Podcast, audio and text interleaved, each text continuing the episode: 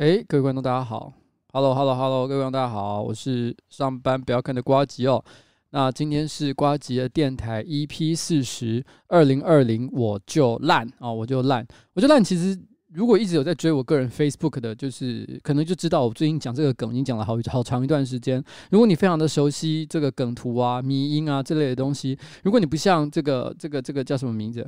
黄国昌一样哦，是所谓的迷因麻瓜的话，那我相信你一定也知道它的来由是什么东西。那前几天呢，其实走路痛，他正好也发了一次个人的假直播。这个假直播里面，它的开头跟结尾都用了跟我非常相近的音乐啊，不要说相近，根本就是一模一样。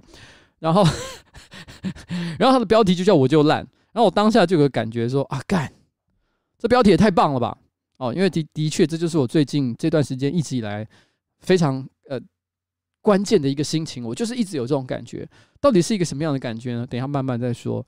所以呢，我那时候内心在想，哇，二零二零年的第一场直播，瓜吉电台 EP 四十，就直接叫我就烂就好了，好不好？我心里就觉得说，这真的是太棒了哦，太棒了，所以我就直接非常蛮横无理的，直接就把他从走路痛那里干过来。我个人其实真的还蛮喜欢走路痛的啊，就是他的一些频道的影片有一些很独特的品味。那他养的猫也非常可爱，有一只黑猫跟一只这个这个小花猫这样子哦。然后一只叫拜拜，一只我忘记了。那 完蛋了，我怎么突然就忘记叫什么名字？但都长得非常可爱。我个人私心非常的偏爱这个这个黑猫。嗯，我今天这一支啤酒，我现在在喝这支啤酒有点特别。我先讲不是叶配，是因为我今天。办公室突然收到两大箱的啤酒，上面没有署名，不知道是谁寄来的。我猜测啦，我猜测是一个我认识的朋友。我猜测，因为有很，因为从这个寄来的一些相关的一些呃地址啊、署名啊，我隐约觉得哦，是一个之前有跟我联络过的某个人哦，不能跟他说已经成为了很好的朋友，但是彼此是有见过面的一个人。那他很可能很客气。哦，想说岁末年终送个东西来给我喝，所以要送两大箱的啤酒。可是这啤酒真的蛮有趣的，大家可以看一下这个标题，这个标 大家看得到吗？上面写的“白浊”这两个字哦，它是一个京都的啤酒，它的名字就真的叫做“白浊”白浊啤酒。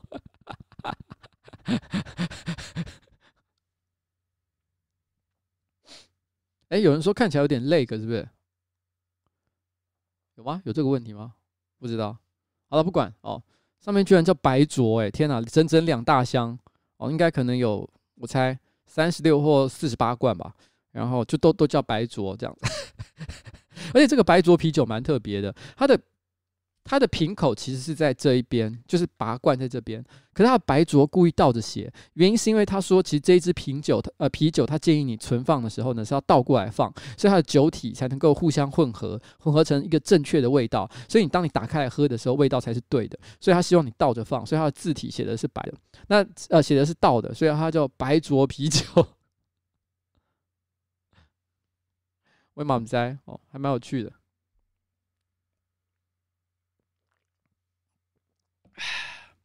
有人说张数变低啊，到底是怎么回事？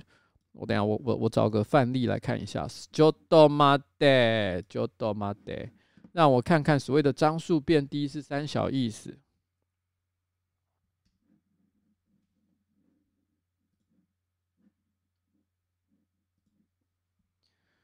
我来看看哦，我自己现在是看，我刚刚是没有打开来 live 的画面来看，所以我现在我打开来看一下。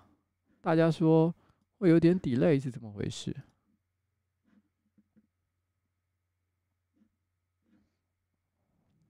我感觉还好啊，有一种独特的电影感，应该还好吧？OK，好了，我不管了，这不是很重要，帧数很低。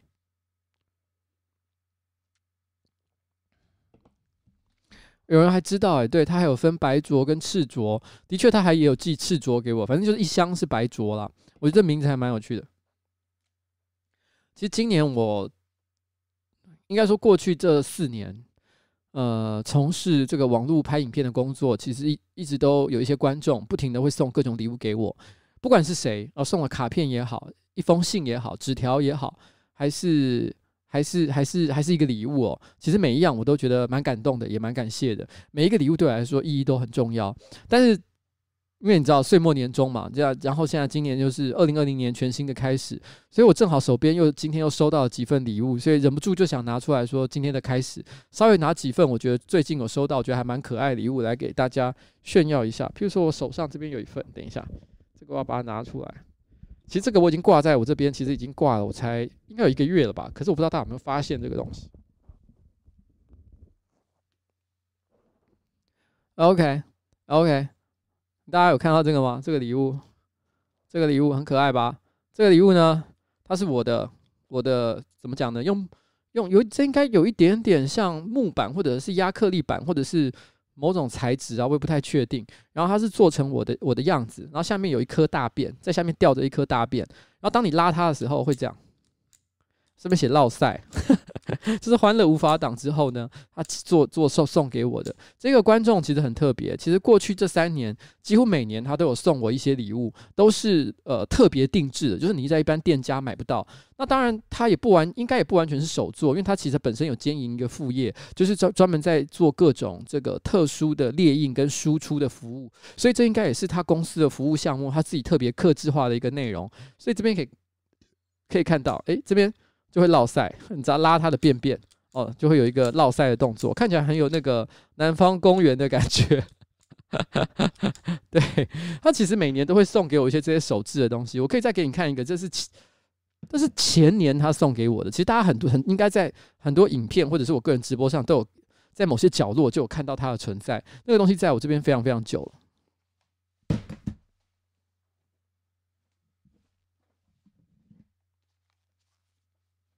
哎，就是这个毛毯，这个上面印了，呃，大概是两三年前的时候，那时候所做的一些影片里面有出现的一些造型，我个人造型的样子，他把它全部就印在一个毛毯上面，这样很可很可爱。所以在《欢乐无法挡》的那个封面上，其实我还有包着那个毛毯。现在这个毛毯呢，最大的功用，呃，偶偶尔我睡觉的时候会拿它来披啦，但是最最常被拿来使用的情境是宝宝，因为宝宝很常睡在这上面，大概我睡在上面的跟他睡在上面的比例大概是十比一吧。哦，宝宝大概一天有很很长的时间都在这上面。算是也是一个蛮可爱的小礼物。那，哎，我今天也刚好还也才刚在我桌上收到了一个礼物，上面好像没有署名，所以我不太确定到底是谁寄给我的。那他寄给我的这个礼物呢，是放了一个老王的专辑，所以我本来以为是老王乐队，我还是有点吓到。我想说，哎呦，老王乐队送我东西哦，但其实看信的内容其实又不是。他的卡片是这样说的啊：成为你的观众，成为你的听众，快两年了。在这段期间里呢，谢谢你的陪伴。那作为呃，作为我的快乐全员，陪我度过那些最难熬的日子。所以我也希望你可以保持快乐，要多少正能量都可以给你。在未来的日子呢，也要继续散播欢乐，散播爱啊、呃。当政治人物必然会遇到很多不合理、不正义的事，要保持心平气和，气和。太过分的事情，我也会尽一份心力帮你坦住的。然后要谢谢你的电台，让我进入进入独立音乐的大坑。送你的唱片，或许你已经有了，但还是任性的想送。然后蜜粉是你的月初发文提到的，希望你用的还喜欢。就 就是因为前阵子我在我月初的时候，我发了一篇文，我说其实有一个。我其实在这之前也不知道的一个韩国的这个这一样不是业配，韩国的一个开架式化妆品的品牌叫 Innisfree 吧。然后因为我前阵子在说，其实我有时候在做直播的时候，我会觉得我额头非常的油光焕发，然后看起来有点恐怖，所以我那时候就有问我一个化妆师的朋友说：“哎，你有没有什么建议的产品，你可以让我就铺在脸上，可以减少那个油光的感觉？”哎，等一下。刚有一位观众，呃呃，C H I E E N 哦，然后他是花了三百块钱说，他提醒大家一件事情，就是说希望瓜吉能够提醒有购买《欢乐无法挡》与党名衣服的网友们，十一月呃十一号那一天不要穿去投票，是会违反规则的哦。啊，这一点是因为其实在呃十一月十号，也就是每一次的选举投票日的前一天的晚上十点之后，其实是不允许再再做任何的宣传活动。那如果你穿着政党标示的服装的话，有可能会被视为是一种政治宣传行为，所以你有可能会被禁止投票。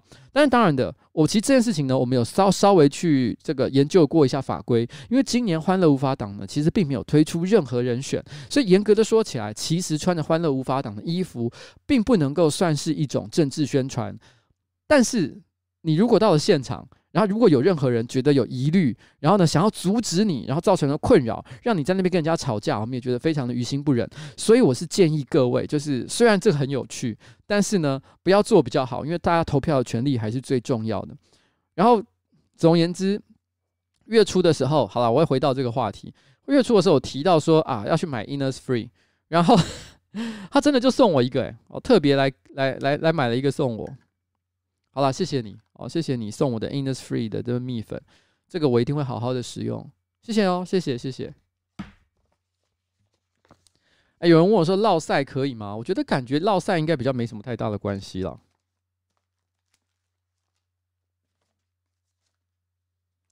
啊，这个，这个也是每年都会写卡片给我呢。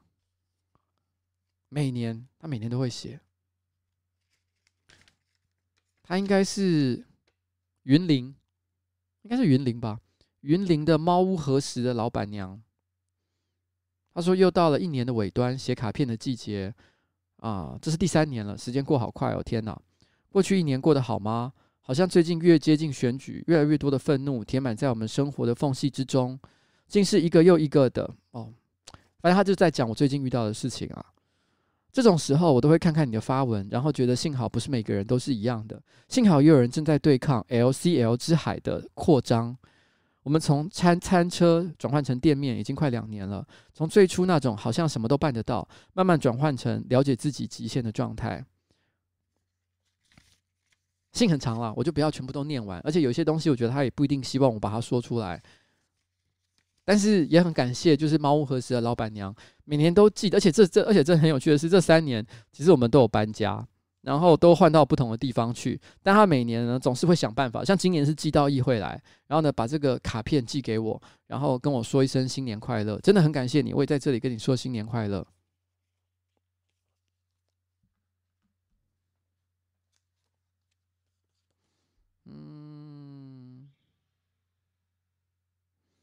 哦，这张卡片，这张卡片其实也算是一个蛮特别的朋友。其实，在过去这两年里面，其实我曾经声援过呃一个组织和他们的活动很，嗯好几次，就是人生百味，人生百味就是关怀无家者哦，还有一些贫穷议题的一个一个组织啊哦，然后一个团体。那嗯、他也一样是来跟我说了这个。感谢，然后跟新年快乐，然后我还记得这个女生，她大概是去年年中吧，还是还是上半年的时候，我记得我有看到发了一篇文章。然后因为是一个因为活动的关系联络了一段时间的女孩子嘛，然后我记得她发了一篇文章，大意是在讲说，其实她有一阵子没看我的直播了。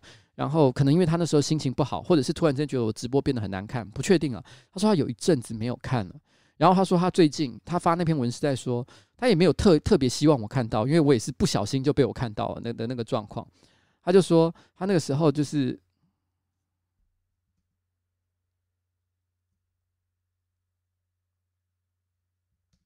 嗯，怎么突然之间有一种怎么留言整个挡住的感觉？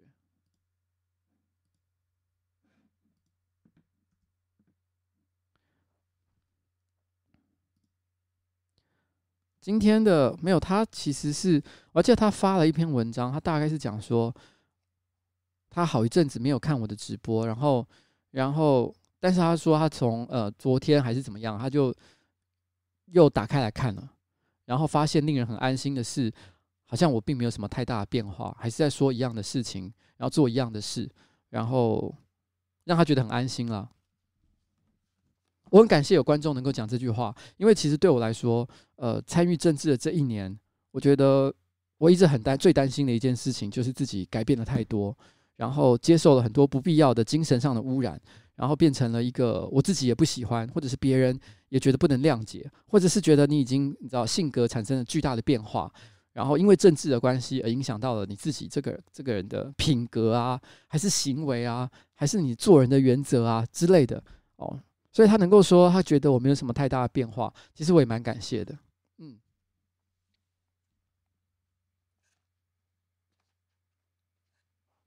啊，这也是我这两天收到的这本书，不算是礼物，但我觉得这本书其实还蛮有趣的，因为因为其实这几年一直都有很多关于呃关于我的一些采访或者是报章杂志的报道。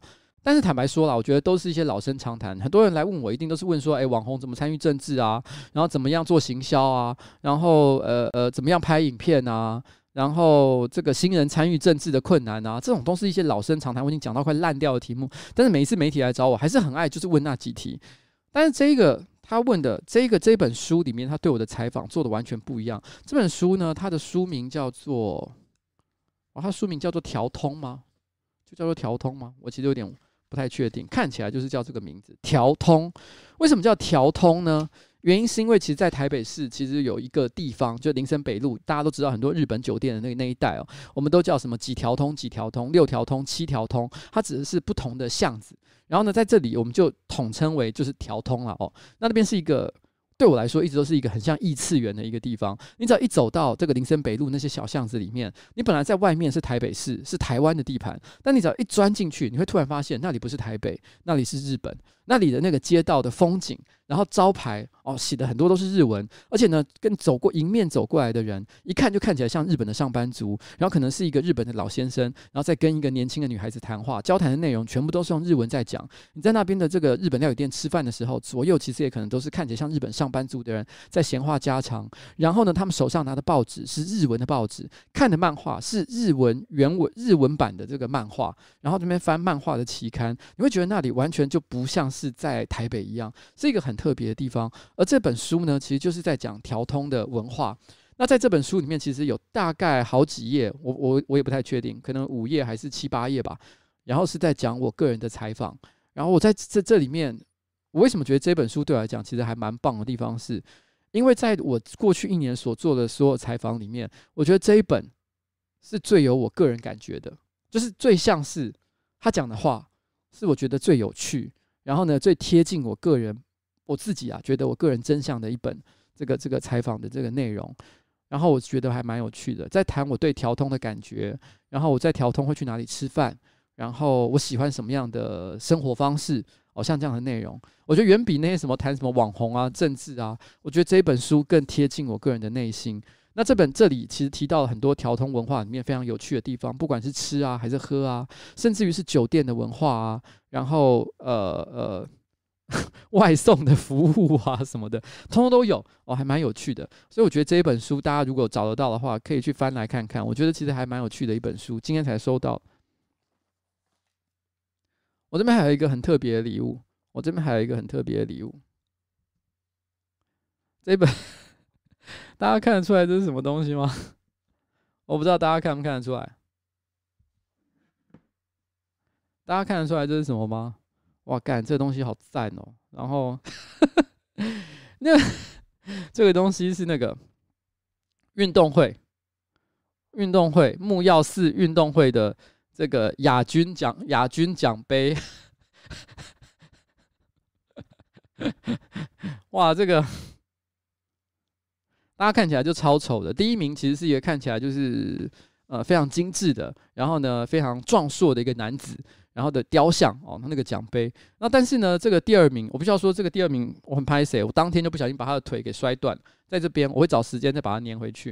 然后这个东西其实基本上就是一个粘土，然后就是做出来的。但是在那一天的节目里面，其实没有讲到的地方是，其实你知道这是谁捏的吗？这是雷拉亲手捏的，就是在那个木曜寺呃里面，常常会被大家特别。呃，注意到的一个长得非常漂亮的女性工作人员，这是雷拉亲手捏出来的东西，而这个东西现在就在我的办公桌上。当天其实共同参与这一次活动的人非常多，严格讲起来，第二小队的黑队的队长呢，其实并不是我，其实是。呃，是台哥啦，哦，台哥才是真正的队长。我只是当天突然之间被抓去哦，这个替补一下，可是没想到这个东西居然就被我带回来了，真是有点拍谢。所以这个 这应该是属属于当天这个黑队所有成员的人共同所拥有的。只是因为呢，毕竟这东西又不能把它直接拆成十块，然后呢，把让大家分回去。哎，不过拆成十块感觉也蛮酷的，拆成十块感觉上好像有一种在看日本漫画，然后你把一个。呃，妖魔还是把一个上古神器把它拆成十块，然后大家分别拿一块回去，然后把这个东西封印起来。那哪一天呢？大家就把这十块找回来的时候，组合在一起，就可以呼唤出一个新的大魔神，像这样的一个感觉。这感觉好像也不错了。那这个东西其实就是雷拉现在在，雷拉现在他做好，然后现在放在我这个座位上。这对我来说也算是一个还蛮特别的回忆。我觉得今年其实台湾的这个网络呢，其实多了一些我觉得非常厉害的节目，他们完全开创了完全不同的，他们开创了一个完全新的时代。他们证明一件事情，就是说大家除了就是随口在。呃，拍个影片讲一些干话之外，我们可以做一些非常精致的，然后足以拿到这个国际上，在这个世界上跟不同地区的这个综艺节目互相抗衡的一些新产品。新产品，像我觉得木曜他们在这次做这个运动会，也算是达到了新的高度。我觉得伯恩也是非常的强，非常的强，非常的厉害。我觉得视网膜。呃，也非常的有趣。老婆还最喜欢，在这其中最喜欢的是视网膜节目，她几乎每次都会看。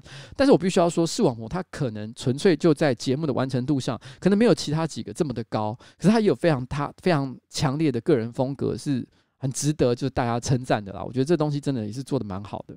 那我觉得在看到大家分别都往呃从不同的起点，然后呢，然后奔向这个这个。不同的各自不同的终点，这个过程我觉得是蛮励志的。看到他们做的这么好，我内心也会觉得说：哇，那我也不能够再继续的浪费时间。希望这个二零二零年可以做得更好下去。诶，可我讲这么这么有，好像激励我自己的话，一点就不符合我就烂的一个个性嘛。好像我就烂的话，我就不应该讲这么励志的话才对，好吧？所以总而言之呢，这就是我最近。呃，收到了很多很多礼物，我我没有办法全部都拿出来，因为真的太多了。我感谢所有在这过去一年当中支持我，然后呢给我鼓励，然后不不管是我也好，上班不要看也好，还是我的政治团队哦，真的大家都太棒。然后你的礼物我也都很喜欢，每一样我都有好好的保存着。有一些人我其实应该要拍点影片，或者是用个 IG 限动也好，特别来表示感谢一下。譬如说呃。有人送了我这个《星际大战》的纪念，呃，电子表，这里这个我也蛮喜欢的。但是我我觉得我应该要特别感谢他一下，但我还没做这件事情，还有很多，还有很多。那非常谢谢，非常谢谢。那在今天呢，这这第一个段落，稍微大家做个简单的休息。我们等一下继继续继续进入我们今天真正的我就烂的主题。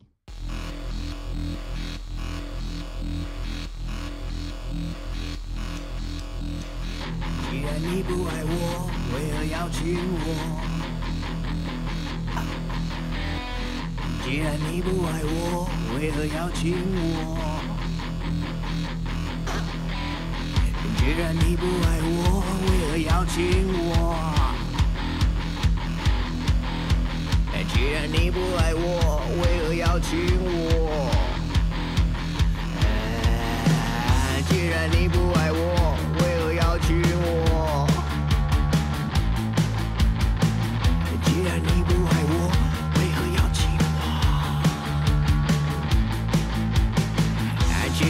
不爱我为何要亲我？既然你不爱我为何要亲我？既然你不爱我为何要亲我？既然你不爱我为何要亲我？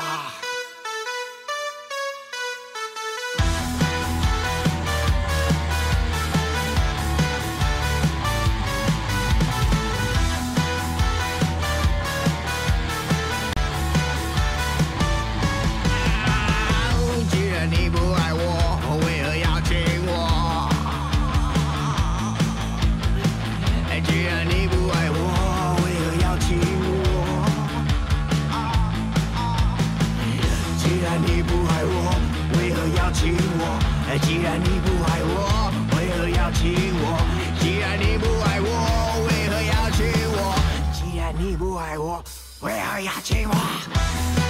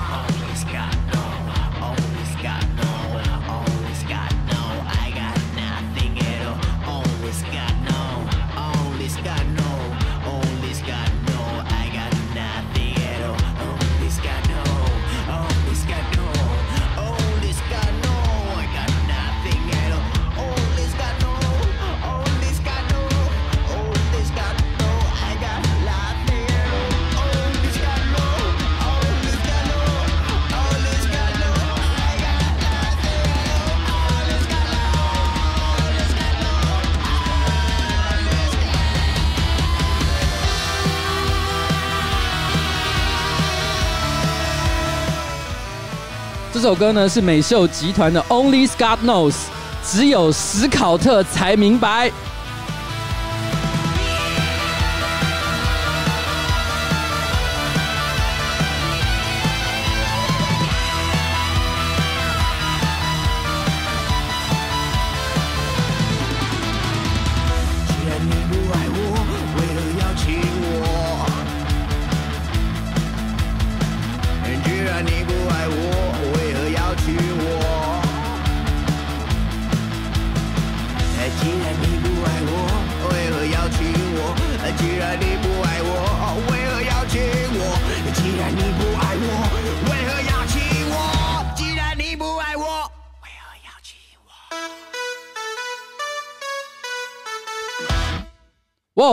这首歌真的超赞！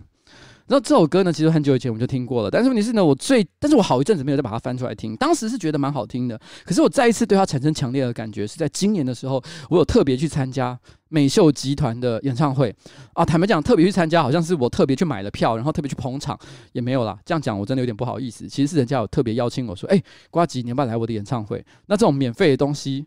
没有啦，其实也不是免费的东西，我就一定会去，因为时间非常的宝贵。那真的是很棒，有人这样邀请我，而且是我很想去的地方。所以通常来讲，其实，在周末的晚上，我很少会特别跟我老婆请假，一个人跑去参加这种活动。但当天我还是真的很很忍不住跟我老婆说：“请你原谅我，我今天真的想去美秀集团。”然后我就一个人冲去到了现场听。那我其实前面呢，因为有一些公务，所以我。没有一开始就在，我中间才去，但是我一中间去的时候，觉得哇，看那今天这一次这个美秀集团演唱会真的棒到一个不行。我必须要说，美秀今年集美秀集团今年真的是遭遇非常多的风波，因为呃之前那个那个那个呃那个那个音乐季，那个音乐季叫什么？那个音乐季叫《觉醒》。觉醒倒觉醒倒闭的关系哦，所以其实有连带的影响到了美秀集团，因为美秀集团过去其实跟觉醒的这个经营方其实一直维持非常密切的关系，有一点水帮鱼鱼帮水了，然后大家是互相绑在一起的，所以当这个有有一方突然之间哦岔赛，然后落跑，那当然他们也跟着就连带受到了影响，甚至于曾经一度时他们都觉得哇干我是不是有钱能够把这个演唱会可以办好，但是我觉得他们没有抱着那种就是啊我就烂的心情把这件事情就今年就给他过过去，我觉得他们还是一种。非常积极的态度，然后把他们的八宝山演唱会办得非常棒。而刚刚听的那首歌呢，就是他们那一天的结尾曲。老实讲，他们会选这一首，其实我真的是蛮惊艳的。因为，因为老实说，大家最近对他最有印象的，可能什么小老婆啊、米儿啊，哦，或者是啊很多啦哦，他可能近期的一些歌，可能大家都蛮耳熟能详的，卷烟呐，哦，大家都很喜欢，这些都是大家一听整个就会爆炸的歌。可他选的都不是那些，就是大家现在一听。很拔辣，然后一听就会跟着一起，就哦一起跟着合唱的。没有，他选的是 Only God Knows。可是 God Only God Knows 这个在现场配合上他们舞台的设计的演出，我必须要讲精彩。作为他最后的压轴，真的是赞到一个爆炸。你当下突然之间回想起来，你第一次听到 Only God Knows 的时候，那那个时候内心那种哦，台湾有人在做这种音乐的那种感觉，我觉得真的很棒，真的很棒。所以我必须要说这首歌。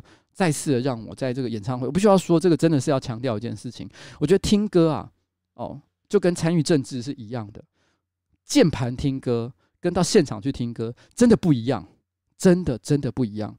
就好像你在键盘上讲政治，讲了一口政治很厉害，说人家破壳小鸡，好像一副就是你在怎么社运啊，哦，还是政治领域啊，工作多久一样。我看到很多二十几岁的年轻人骂那个四五十岁的这个社运前辈说，干你们破壳小鸡，我心里都想，你凭什么？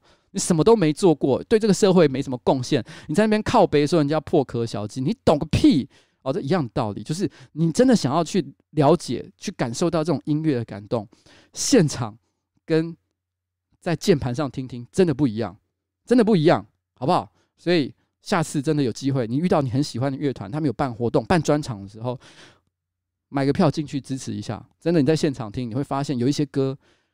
你以前已经很喜欢了，到现场才发现更厉害哦。甚至有一些歌，搞不好你以前没注意到，但你现在再听一次，你就突然发现原来这首歌这么赞。我觉得利友王也有这种魔力，真的没盖你，没盖你，好不好？就是要到现场。然后，然后刚刚我看到有个观众留了一个言哦，在蛮开始蛮前面的时候，他问了一个问题，他说：“哎，我姐有在拍 Swag，该怎么办？”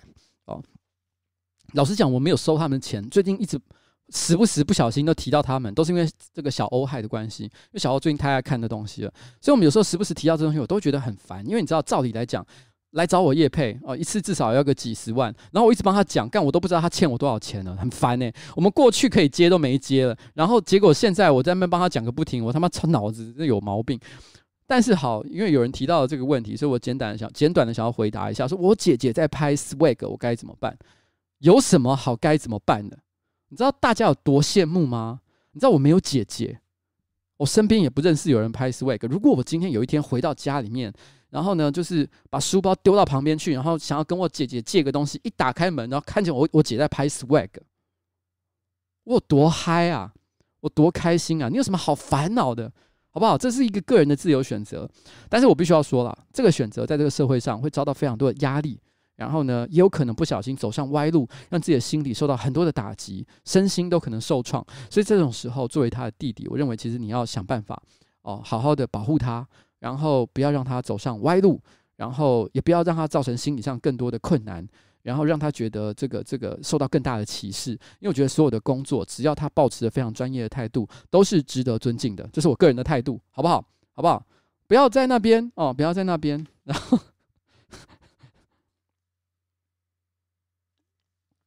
好了，OK，这个是我刚刚个人的一点小小意见，好，麦迪亚罗嗦，好不好？哦，姐姐在拍 Swag，这多爽，好不好？不要闹，不要闹。好了，其实你可能真的很困扰了，抱歉。如果你真的很困扰的话，我也要跟你说抱歉。我刚刚只是，也只是说说我个人内心的一个小小的看法，就是我真的还蛮羡慕的。好了，就这样。然后我刚刚有提到说，我们去参加那个运动会嘛，那个木曜四的运动会。我必须要说木曜四的运动会啊，呃，我觉得他们节目办得很精彩。但在现场我感受到强烈的一种社会的不公平。我不知道大家，我相信因为这这支影片的观看数已经两百多万了，所以我想我的观众有很高的比例，可能八九成以上都有看到这支影片，所以其实我就直接讲它的结果，也不算暴雷。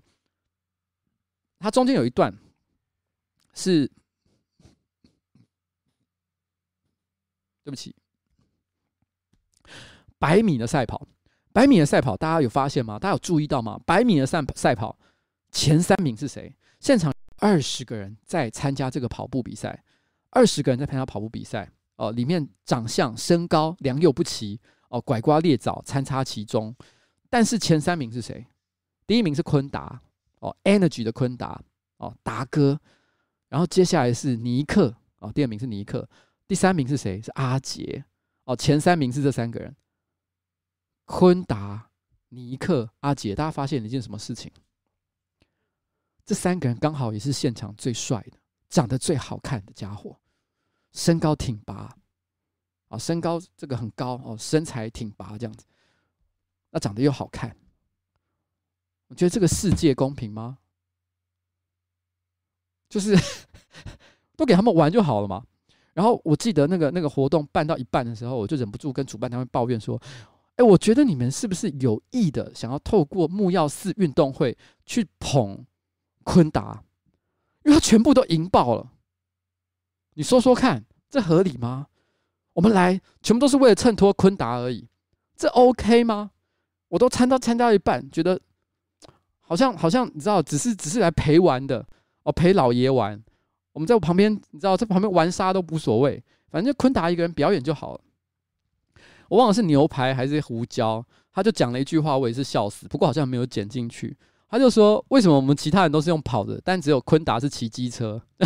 因为从头到尾他的速度快得跟骑机车一样。”我他妈气死！哦，真的。我觉得这个社会真的是，我觉得可以在这个运动会里面强烈的感受到，就是这个社会其实是不公平的。蔡哥也很厉害啦，蔡哥也很厉害，但我没有把他列进去的原因是，论帅度哦，这三个人还是比较比较扯一点点。那蔡哥是见仁见智，有的人喜欢，有的人不喜欢哦，这个比较。我当场，我真的是有一种哇，我们今天到底来干嘛？但是也就算了哦。有人说了一个很正确的答案，我内心是这样想的。反正我就烂嘛，我烂又怎么样呢？我现在决定要告诉我自己哦，保持着平常心就好。哎啊，不过其实今年啊，我年底我倒是有发生一个非常暖心的事情。我前几天有把它写在呃前天了，我有写在我个人的 Facebook 上。不过。呃，按赞数不是很多，大概两千多而已，跟我平常写文章的比例比起来，算是比较少了一点点。所以我想很多人可能也没看到，所以我还是可以讲一下，还是可以讲一下这个很暖心的事情，就是不管我有多烂，我过去这一年真的，这个这一个月真的超级忙，忙到爆炸，然后然后很多事情都没有办法，就是停下来好好慢慢的想想。嗯，上班不要看的人都对我有很多抱怨，因为我最近这一个月。政治的行程非常多，大家要选举啊，选到疯掉，每个人都希望我能够多帮一点忙，然后要我去呃苗，要去苗栗，然后要去新竹，然后要去台中，要去各个地方哦，不是只有台北市而已，要去帮大家选。其实我又不是我要选，为什么要这么忙？但我还是尽力。如果是朋友，如果是我觉得好的人，我还是尽力去帮忙，我就去做了，好不好？我就去做了。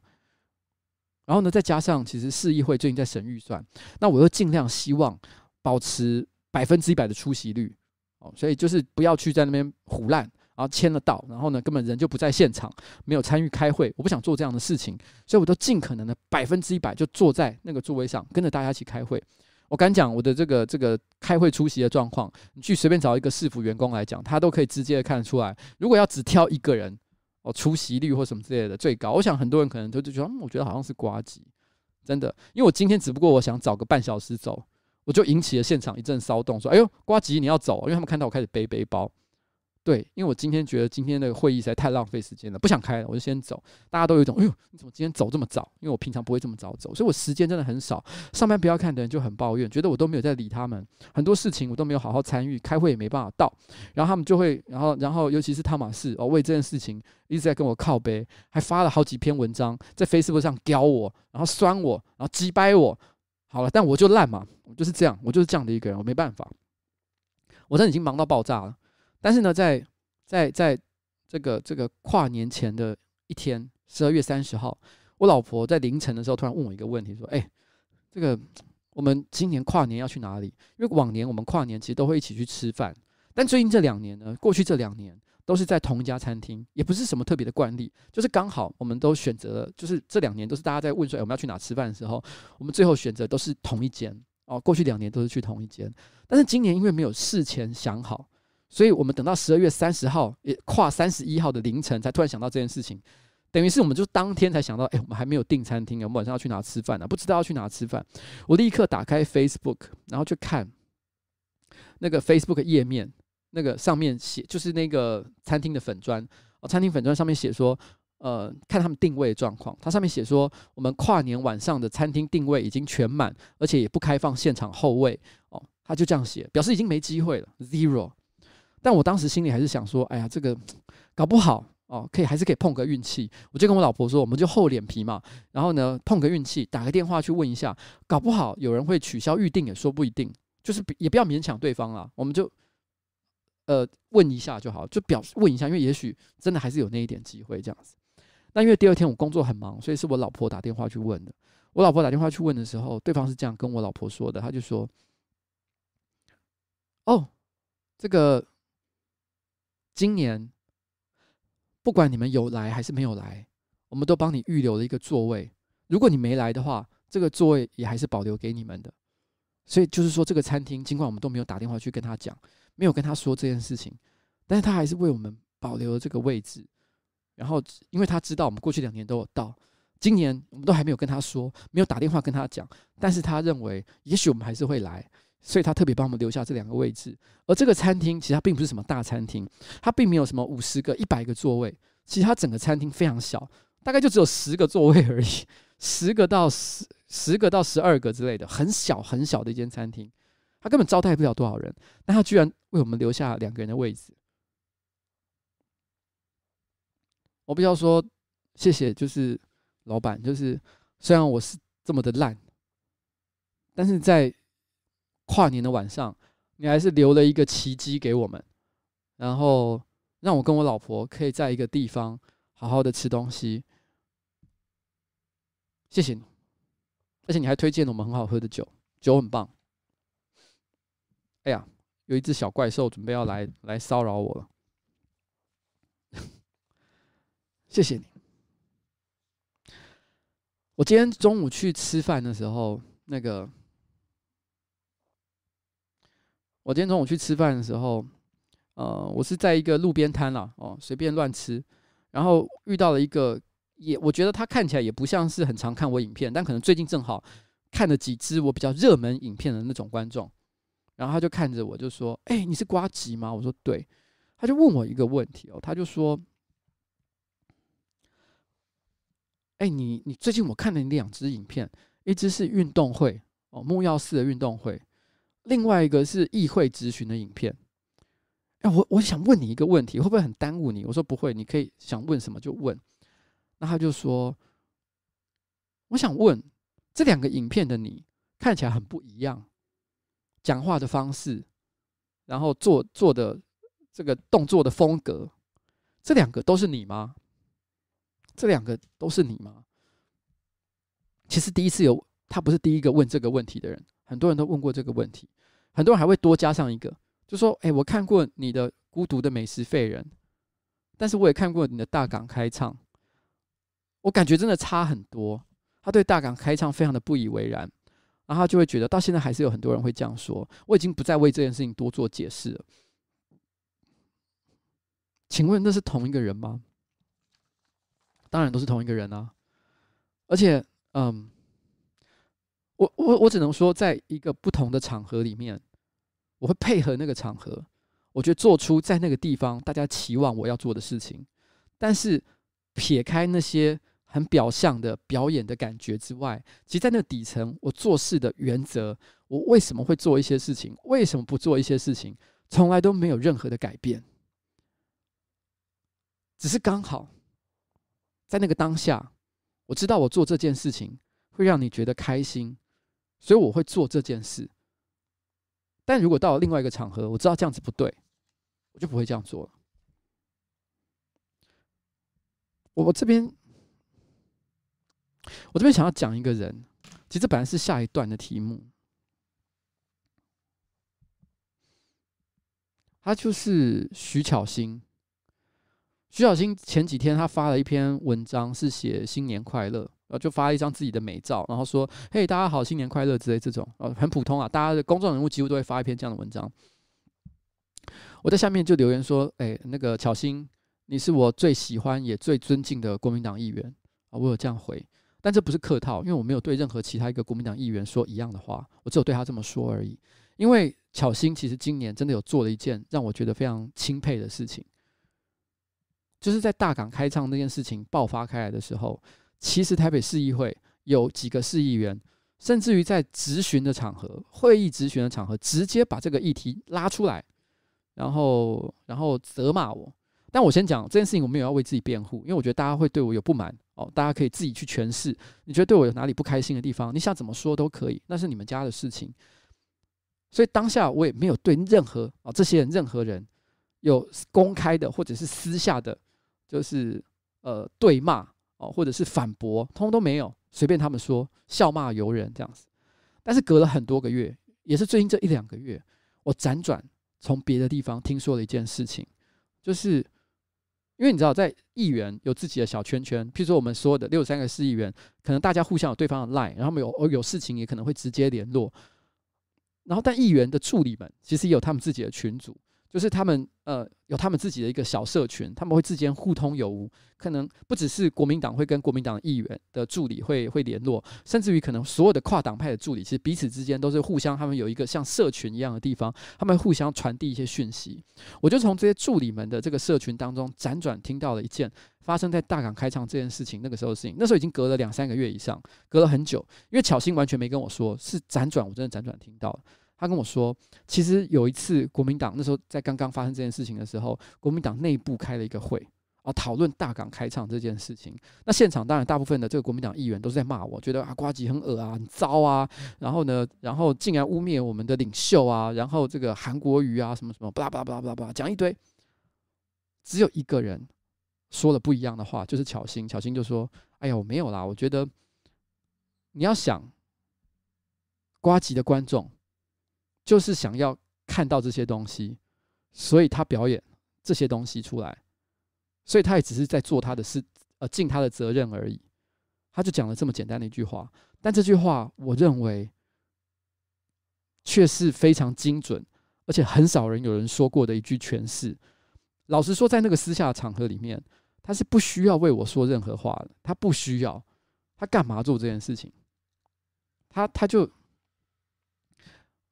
因为我我也没有真的帮了他什么很了不起的忙，那他也没有必要。他如果真的是为了要讨好我，他大可以在做了这些事情，或者是公开做这些事情，然后或者是私下做这些事情之后，然后再跑来跟我讲。但他完全没做这件事情，他就只是在内部的一个开会，表达一下他个人的意见。我那时候内心有个感受，就是这个人真的，我觉得是很值得尊敬的啦。就是我觉得其实，嗯。我很感谢他，但是对这件事情，我之后我我等下还会在另外一个地方，我等下还会再再多聊一下这件事情。我内心是很很感谢，其实在这过去这一年里面，其实不是只有他，我还遇到了很多不同的人，然后在这些小地方做出了一些事情，可能是这个餐厅的老板，可能是巧芯这种为我说了一句话，其实都在我心里觉得我很烂的时候，然后给了我一些支持，觉得我觉得哇，原来这个社会其实还是有些人其实是可以相信的。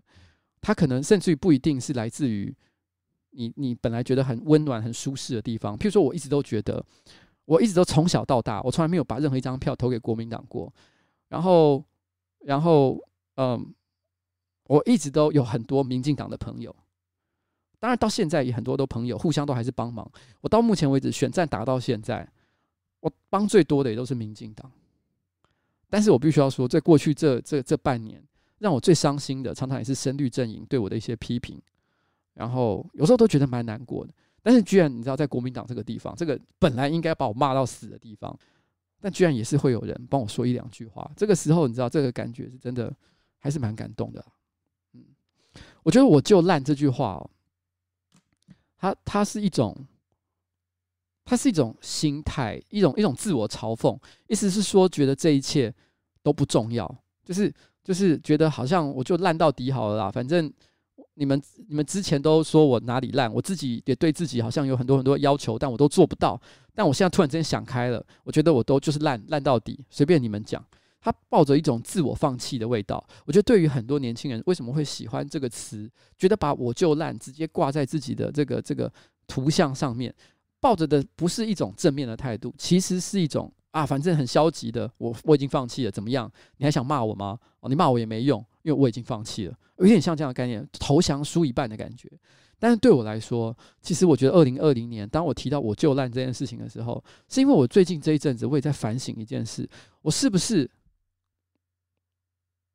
其实我不应该再去一直注意那些呃，严格的说起来不是很重要的批评。对我来说，我就烂这件事情也是有一点点正面的态度，就是其实这个是这个，你认真去看的话。民进党也好啊，国民党也好啊，还是网络上啊，然后可能一间餐厅的老板啊，或者是会寄寄贺卡，然后寄礼物给我的朋友，其实他们都一直才是真正的多数，然后给我很多的温暖和支持。所以其实那些想要骂我的人，就给他骂好了，我就我就烂嘛，让你们讲。但是我还是把我的事情做好，因为那些才是最重要的事情。对我来说是这样的，嗯，好吧。所以我们接下来听一首歌。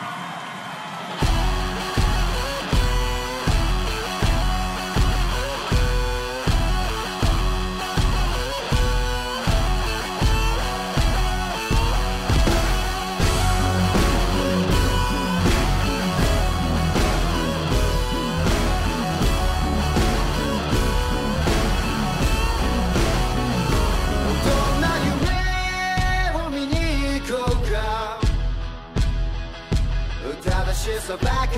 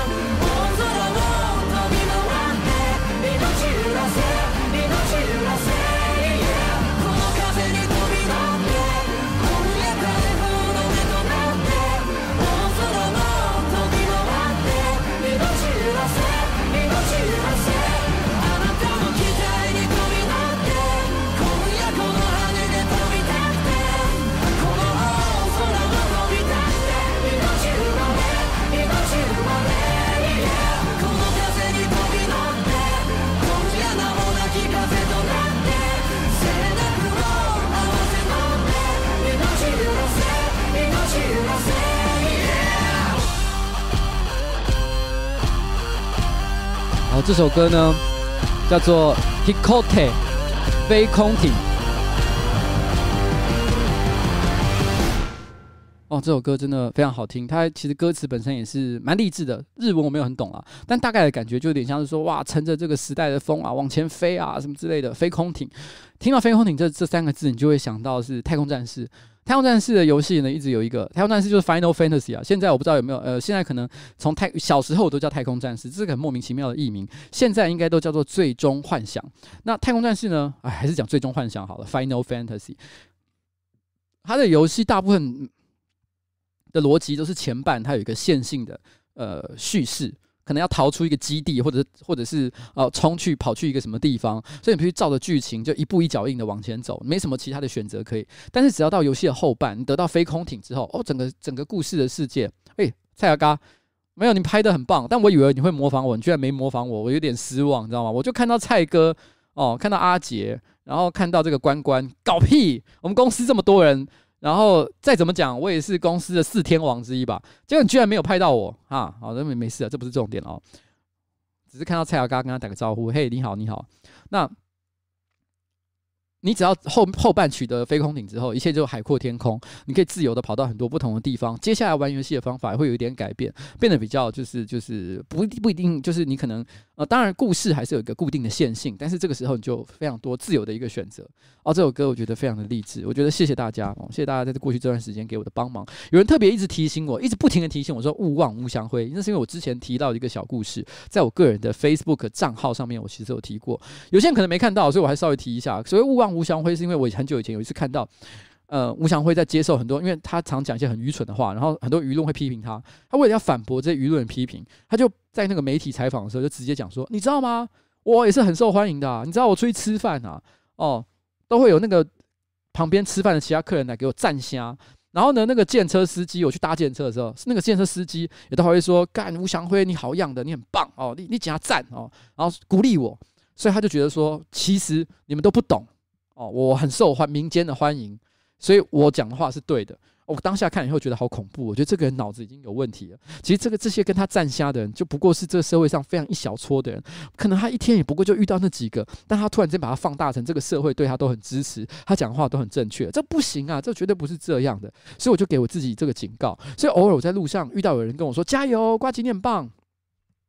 让我觉得很感动，然后我第二天就很想要写文章说，呃，我昨天遇到有人在路上跟我加油，什么什么之类，我马上就会心想说，干吴祥辉哦，我吴祥辉吗？哦，所以这叫吴祥辉警报，我就告诉我自己，不可以这样，不可以这样。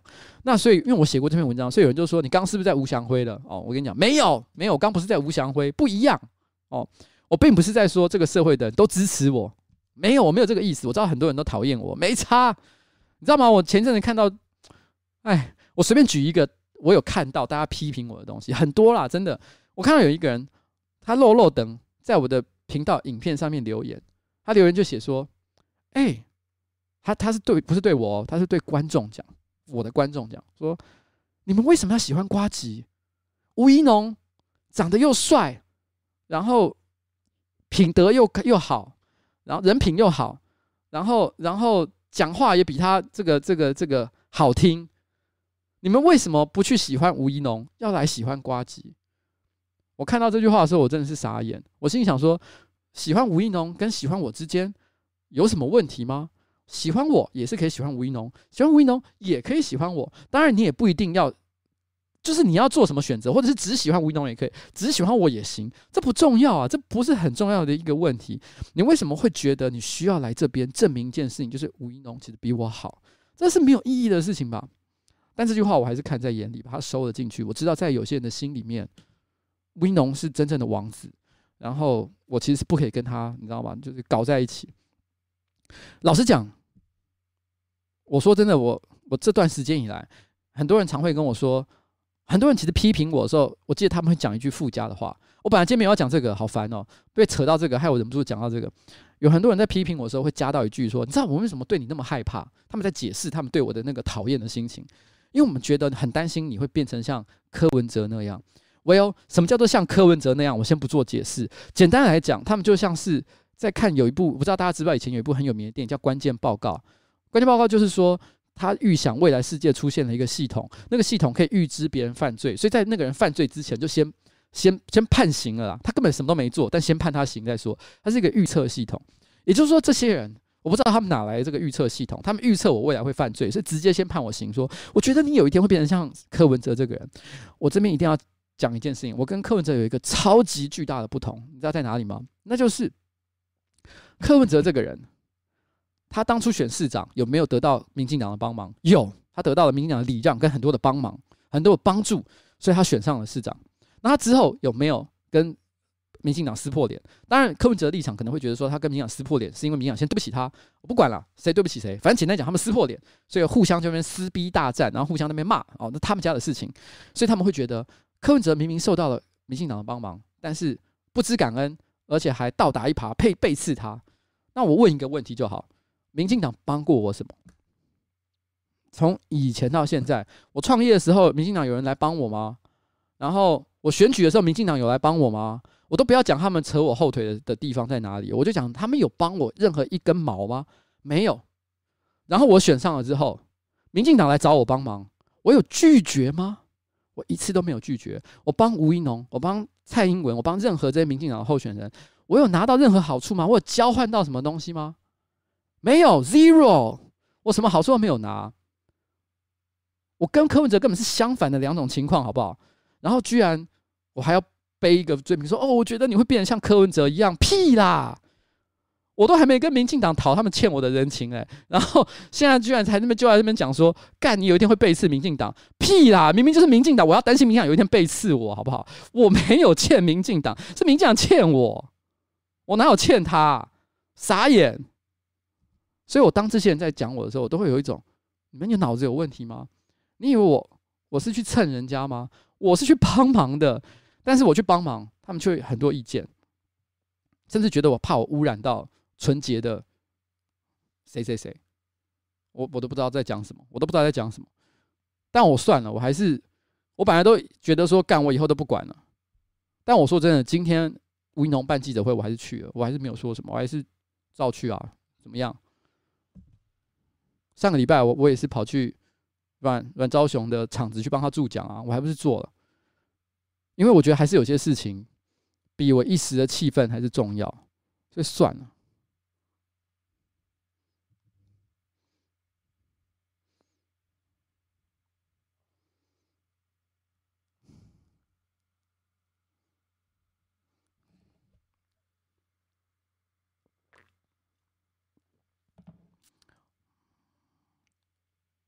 车田正美，我不知道有没有讲过这个故事，就是很久以前他画过一个漫画，就是《圣斗士》，超级好看。我小时候最红的这个热血格斗漫画《圣斗士》，他有画过一个作品，我已经忘了名字，因为那个作品比较没名。但他的主角，因为你知道《圣斗士》车田正美这个人，他名字听起来像女生，但他其实是个男的。他画的绝大多数的漫画都是热血格斗打架的漫画，然后男主主角一定都是男生，然后好几个男生哦，像圣斗士一样哦，男生的像偶像团体一般的组合，男偶像团体。但只有一部漫画很特别，他画过一部漫画，主角是女孩子，是一个太妹，一个校园里面的太妹，我忘了名字。那个太妹从小出生在一个贫穷的家，然后这个家的人都很粗鲁，然后从小呢，他就喜欢吃纳豆，然后配白饭，这种就是比较属于那种呃庶民的那种食物。然后呢，他常常从很多角呃故事的一些细节去描述这一个女生是如何的呃呃呃，其实大辣辣的，然后跟那种千金大小姐完全不同的地方，因为她就是个混太妹的人嘛，每天都是在跟别人打架，打得鼻青脸肿。然后后来在漫画的前期，他认识一个女孩子，是他们女校的这个这个他们念的那个女中女子高中的这个学生会会长。那学生会长他出生于贵族世家，家境非常的好，然后每天都打扮的这个非常的漂亮，然后非常有气质，讲话也讲话也也也很有深度。他很快的就觉得很很喜欢，又很尊敬这个人。那这个这个学生会长。他也没有任何的阴谋，他就单纯的也是觉得他能够欣赏一个不同类型的女孩子，所以两个人就产生了一种友谊，很很深厚的友谊。但我记得有一个段落我一直印象很深刻，就是，呃，因为那个学生会长他其实就是好像一朵呃出淤泥而不不而不染的这个这个荷花，还是还是一个百合还是什么之类的，就非常圣洁美丽的的这个一个女孩子。然后有一天呢，呃，在学校里面，他们的敌人为了要欺负这个学生会会长，就设计了一些阴谋。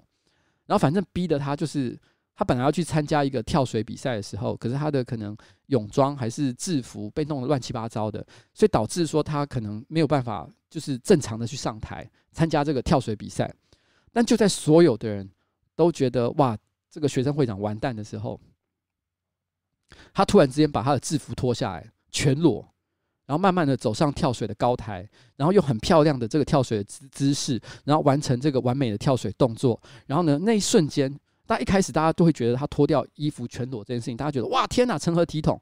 但是当他很完美的完成了这个转体、这个空中跳水的动作之后，所有的人就鼓掌说哇，好棒，好棒，好棒，好棒！大家都忘了他其实是裸体这个状态，因为他用气质，他用他的气质跟他的这个人品去征服了这个全场。然后当下那个女主角就是那个每天都脏兮兮的，然后然后在那边打架的这个太妹女主角。她当下其实发现这个阴谋的时候，她本来想要去帮忙，她想要去揍那些欺负她的那些女生。可是没想到，她走到她到了现场的时候，她发现其实这个学生会长已经自己解决了问题，所有的人都没有觉得她丢脸，每个人都觉得她很伟大。照理来说，作为她的朋友，这个太妹应该要觉得。很感动才对，说啊，很棒很棒，你也很棒。可是没想到他看到那个当下，他却哭了，然后哭着回家，他也没有去跟那学生会长讲话。我觉得这是车田正美在画人性这件事情的时候非常精致、非常深刻的一个点。他为什么会哭着回家？因为那个太妹发现了一个事实，就是他这辈子都不会像那个学生会长一样，他并不觉得自己。不好，他也不觉得自己比学生会长低下，但是他知道一件事情，他这辈子都必须在泥巴里面打滚，像一只猪一样，跟别人互相争夺有限的食物，在那边打架。然后呢，他也许有一天也可以走到金字塔的顶端，可是他是一路打上去的，他是一路，然后呢，被大家看不起，他永远都是那个样子。可是他知道那个学生会长，他从一开始就跟别人不一样，并不是他有什么不好，他也不是反派，他完全就是人品也真的是很高。但是他知道他们两个不一样，他当他们知道他们两个不一样的那一瞬间，哦，他其实内心有一个小小的不知道该是什么东西，一个泡泡吧，破灭。他以为他们会是平等的朋友，但是他觉得其实可能这根本不可能会发生这样的事情，他觉得非常的难过。我要说的就是这件事情，我就烂这个概念，就是你心里终于体验到一件事情：这个社会上有些人，他就是那么的厉害，那么的棒，他就是出生要来当国王跟王子的。可是有一些人不是，我也不是，所以我们会做自己的事情，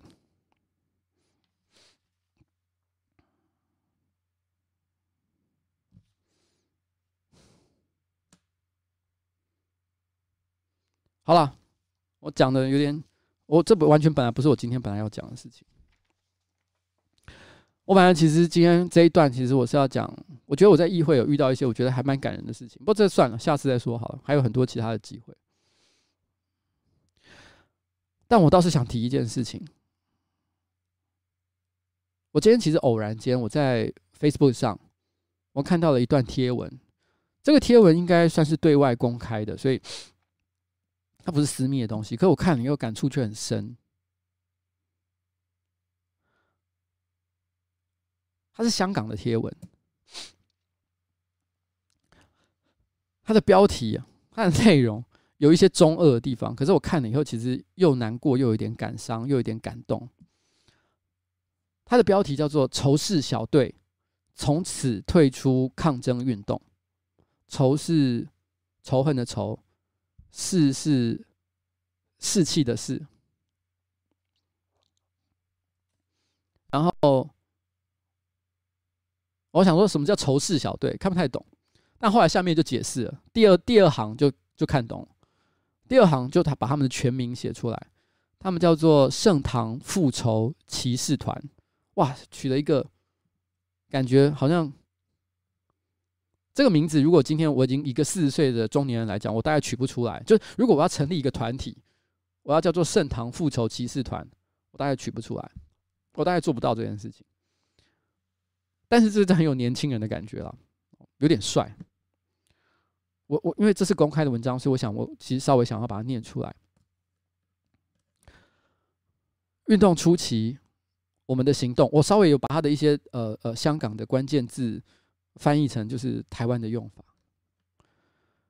运动初期，我等行动都会有人复印，或者是开遮帮我们善后，所以呢，以至于我们全数人都可以功成身退，择日再再再战。意思就是说，他们可能参加很多的抗争运动的时候，因为有很多人会帮助他们、支持他们，然后呢会帮他们善后，所以尽管他们可能哦做不管做什么事情，他们都可以就就是呃呃安全的撤退，然后并且改天运动的时候再度出现。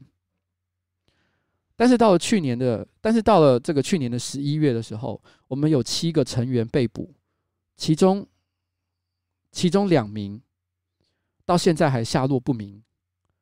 对我们的仇视小队打击很重，而这七名被呃就是被捕的成员，还有两名下落不明的哦，也不乏队长和我们的技术士。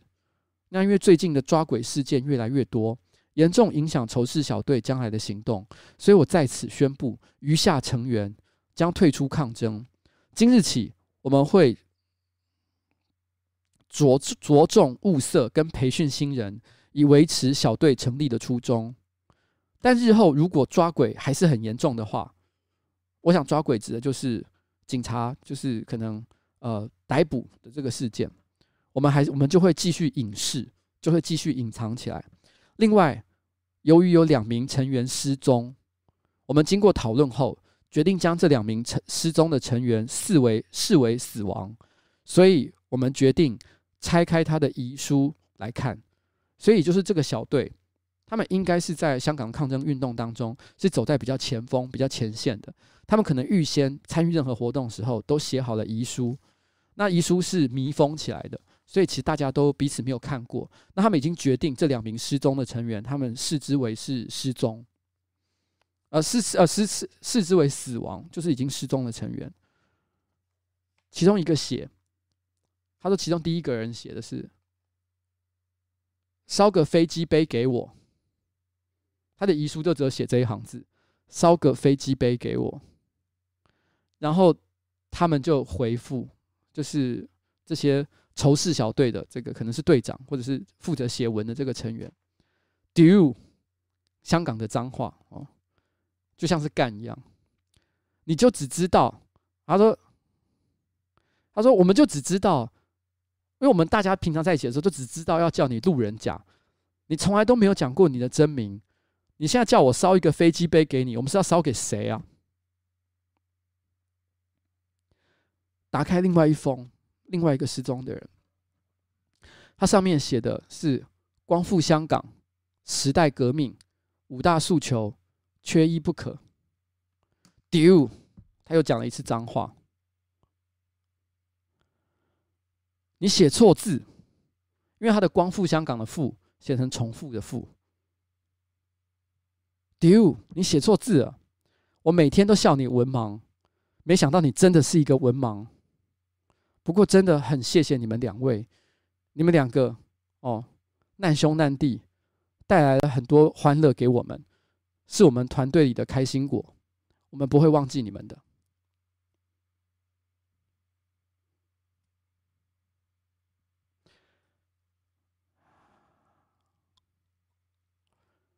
虽然他写的 很好笑，可是其实很难过。它是一个很难过的事故事，就是因为毕竟距离实在是太远了，在台湾。有时候我网络上很多新闻，媒体上很多的报道，你都觉得距离有点远，你也不知道哪些。是真的，哪些是夸饰过的，哪些是怎么样？到底那是什么样的一个情况？你知道，这是一群会把自己取名叫做“圣堂复仇骑士团”的年轻人。我敢跟你打赌，这些人可能搞不好有些成员连二十岁都不到，会取这么中二的名字，怎么可能是成熟的大人？三十岁绝对不可能，他们一定都是一些小朋友。但他们写了遗书，然后。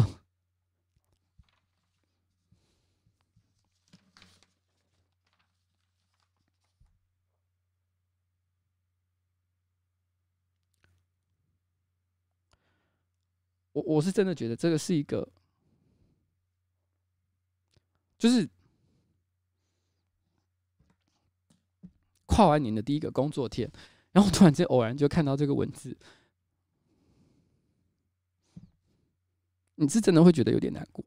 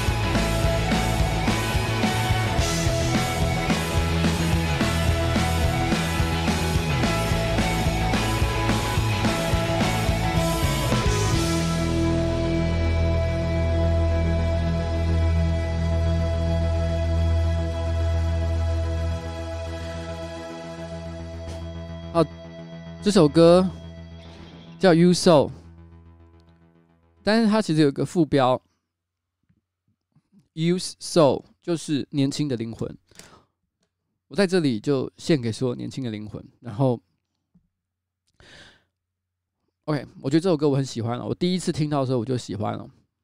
然后有人叫我聊 I Mean Us 是不是抄袭团的问题？这就是我今天这个标题的重点啊！你知道吗？我觉得跳这首这个团，我觉得在这个时间点讲，我觉得非常的合适。你知道为什么吗？我第一次听到这首歌的时候，我就觉得哦，怎么那么好听？干爆干好听，怎么那么好听？但我我上网去 Google，发现有很多人在骂他抄袭。我心想说，抄袭三小这么好听，那原曲到底是什么？然后有人说 U.So 有抄袭某一首歌，可是我后来去找那首歌听，我真的怎么听都觉得还好吧，baseline 或什么的都不一样啊，那不能叫抄吧？哦，你不能因为有一点点像，你就说人家抄，抄是一个很严重的的的指控。你知道，其实音乐发展到现在这个阶段，和弦不就那几个？老实讲，编曲很多容易一不小心就会听起来很像。然后，然后这是有时候，所以我觉得只有你要指控别人抄袭的时候，你真的要有很明确的证据。我觉得 U.So 真的还好，但是我必须要坦白说，我忘了是那一首歌的名字，好像是 Dance 吧。因为他总共有三首歌被说是抄袭，两首歌我真的觉得这讲得太过头，我不觉得那有到抄袭的程度。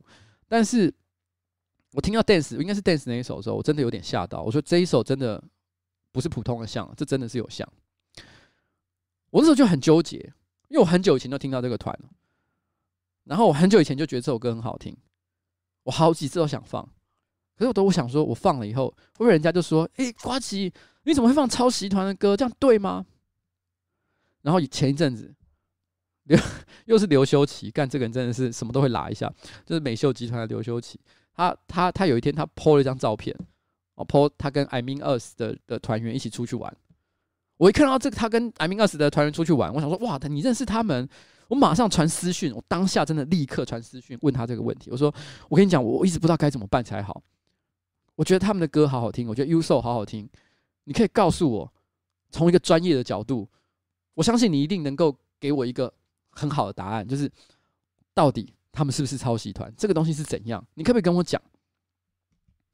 他那时候就跟我讲，他觉得在音乐圈，其实抄袭这个问题，很多时候其实是公关的问，其实是公关问题比较多。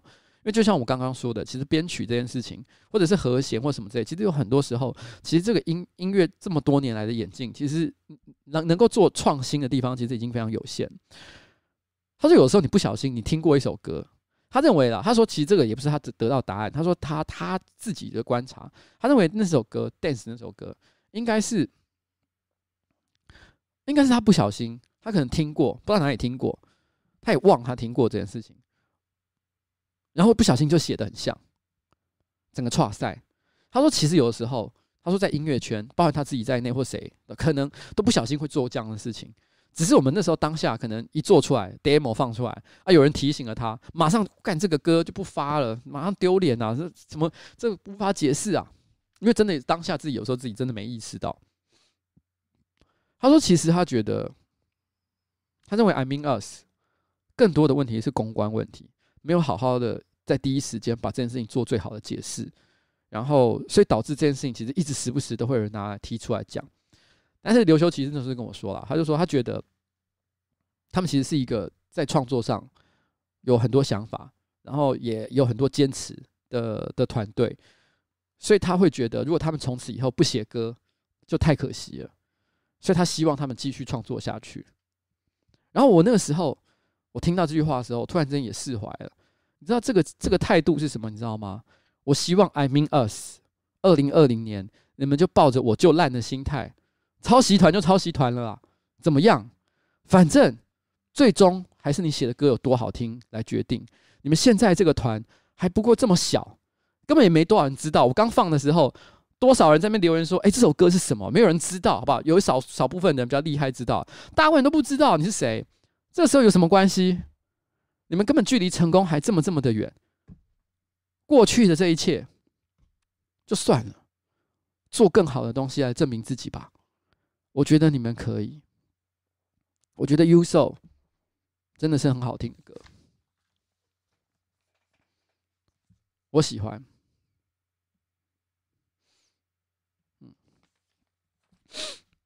然后我最后其实我想提一件，提两件事情，然后有点晚了。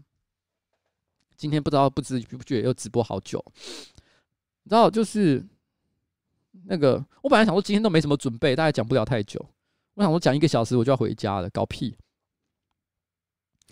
我前几天去那阮昭雄啊那边那个助讲的时候，然后现场有观众提问嘛，问了一个问题，他就问说：“哎、怎么？我觉得现在捷运的班次哦不够密。我觉得在日本搭地铁的时候都好快，一下就来，一下就来，一下就来。台北的地铁哈，就是捷运啊太慢了，可不可以让它更密一点？”他问这个问题。一个市民的角度，他提出了改善市政的要求，我觉得非常合理。我觉得市议员也有义务要回答这个问题。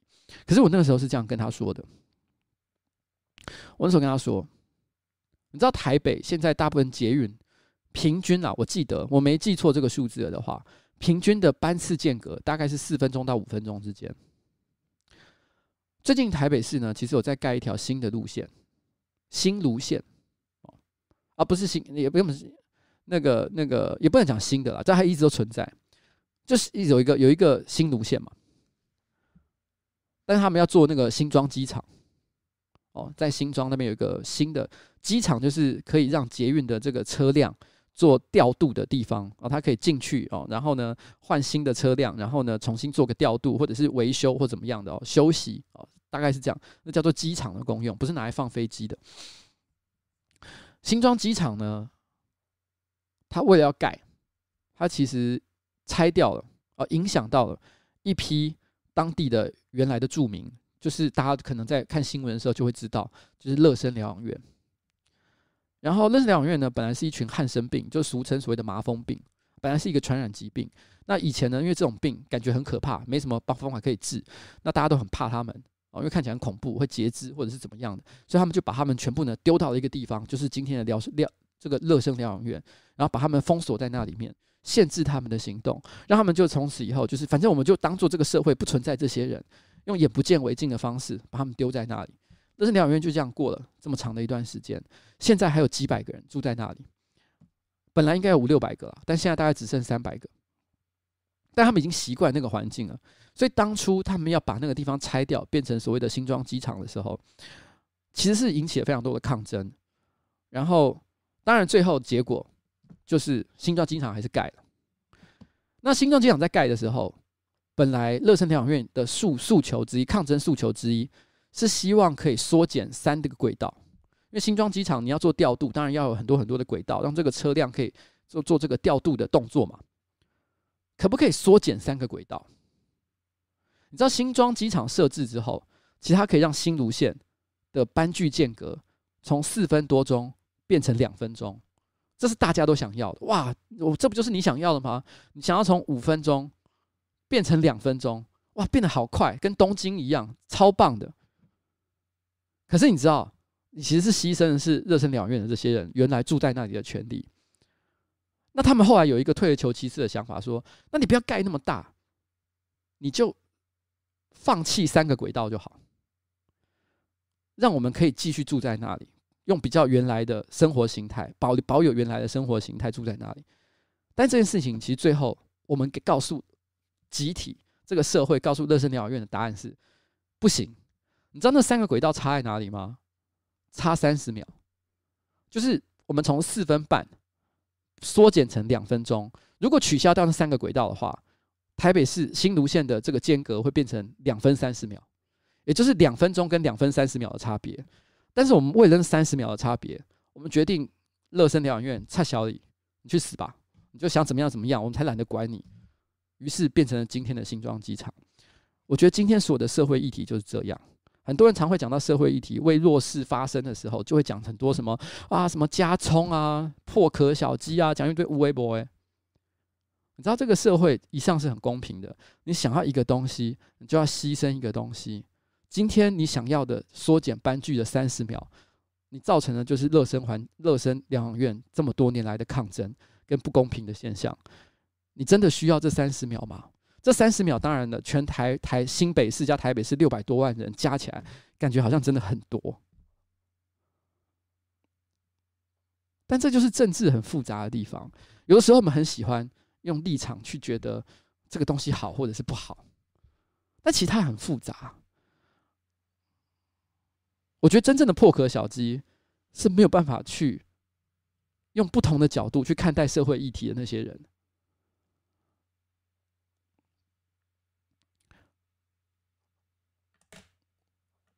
我们常常说国民党不国民党不倒，台湾不会好。可是我觉得国民党是不会倒的，就算他倒了，就算有一天他倒了。譬如说，韩国瑜一月十一号之后没有选上，我觉得几率是蛮高的。我也是赌他不会选上，我也希望大家都去投票哦。但是不重要，韩国瑜没选上，国民党倒了。但是那些支持韩国瑜的人，支持把票投给国民党的，那些人，他们会消失吗？还是他们会突然间因为韩国瑜没选上，于是所有的人就好像这个这个魔法消失了一样，这个立刻就哦。我错了，我应该一开始就要支持蔡英文的。有可能发生这件事情吗？其实不会，他们一直都在那里。这个社会永远都有很多不一样的人，不一样的立场，他们永远都要有地方可以去。他们可能是国民党的那些投票给他的人，也可能是投票给韩国瑜的那些人，也可能是乐生疗养院这些人。随便，每个人都要有地方可以去的。你。抱着一种消灭某一群人的想法，这是不可能存在的。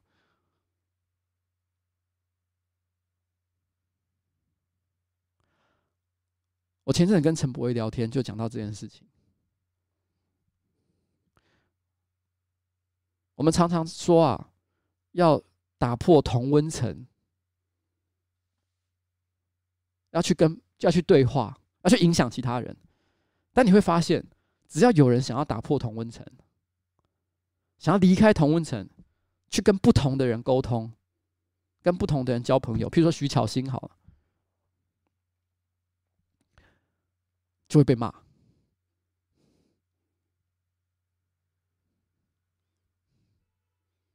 你们真的想要打破同温层吗？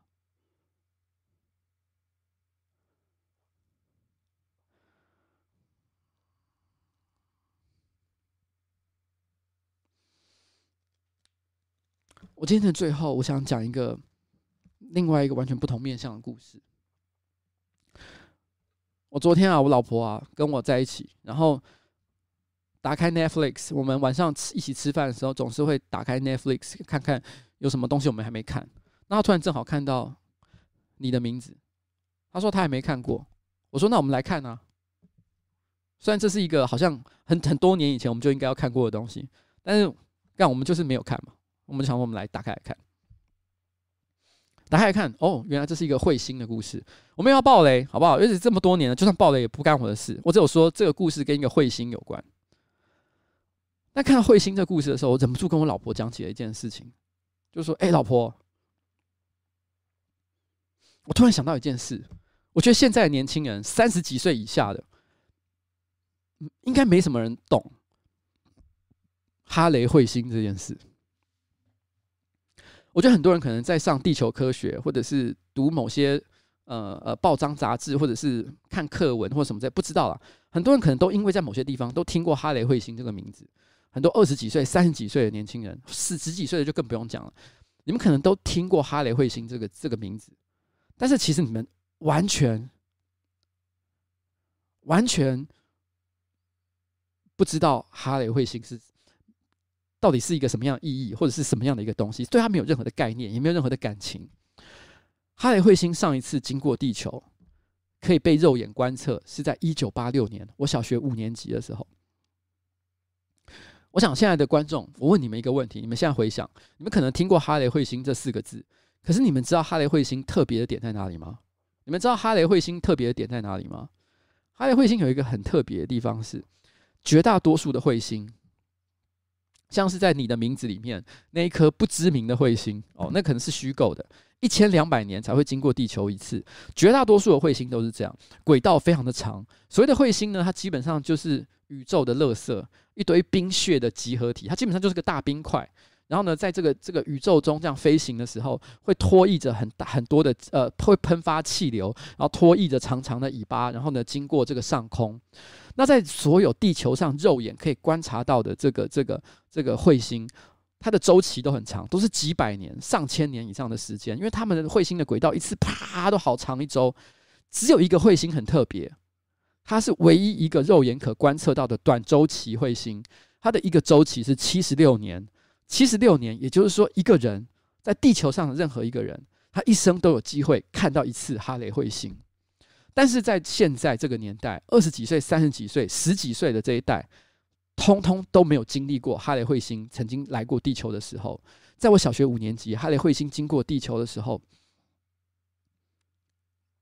其实那时候全社会、全台湾社会跟全世界都为之疯狂。你去问问看你爸爸，很多家里面可能家里都还有摆有一个太太空望远镜的，或者是一个望远镜也好。都是因为为了要观测哈雷彗星，因为那个时候买望远镜几乎变成了一个社会全民的运动，每个人都为了要看哈雷彗星，都会买或大或小的望远镜，就只为了要看哈雷彗星的存在。然后报章杂志每天都在报道哈雷彗星，而且很多的媒体也都会跟你解释哈雷彗星到底是什么，彗星是什么，你为什么要观测它，整个社会都为他疯狂。而我跟我老婆，因为我们年纪差不多，我们都经历过那个年代，我们是看过哈雷彗星的那一代人。然后，我觉得，我我现在还没有，有人说还好，但不要管我，你等我把话讲完。他上一次来的时候是一九八六年，他下一次来是二零六零年。或六一年不一定，可能是六一年吧。那个时候，我跟我老婆应该是八十五岁左右。如果我们两个人运气都好，就表示我们是有机会。我刚刚说了，绝大多数的人，包含现在在看节目的人，你们大概都是这辈子有机会看到一次哈雷彗星的人。但我跟我老婆。是极少数在这个世界上可以看到第二次哈雷彗星的。然后小时候我们当然没有在一起看，但是我当时突然之间内心就在想，我希望我们两个人都可以活到那个时候，然后看第二，一起去看第二次的哈雷彗星。大概还有四十年的时间，我们会等到他再度回来。然后今天在这个节目的现场，很多人二十岁、三十岁，只要你们没有出什么重大的意外，你们也都有机会在四十年后，二零六一年的时候，一起看到哈雷彗星再度回到地球。我也希望那个时候我们都还在，也许有这个直播，也许没有。我们那个时候在一起，重新感受一下那个社会对于哈雷彗星的狂热。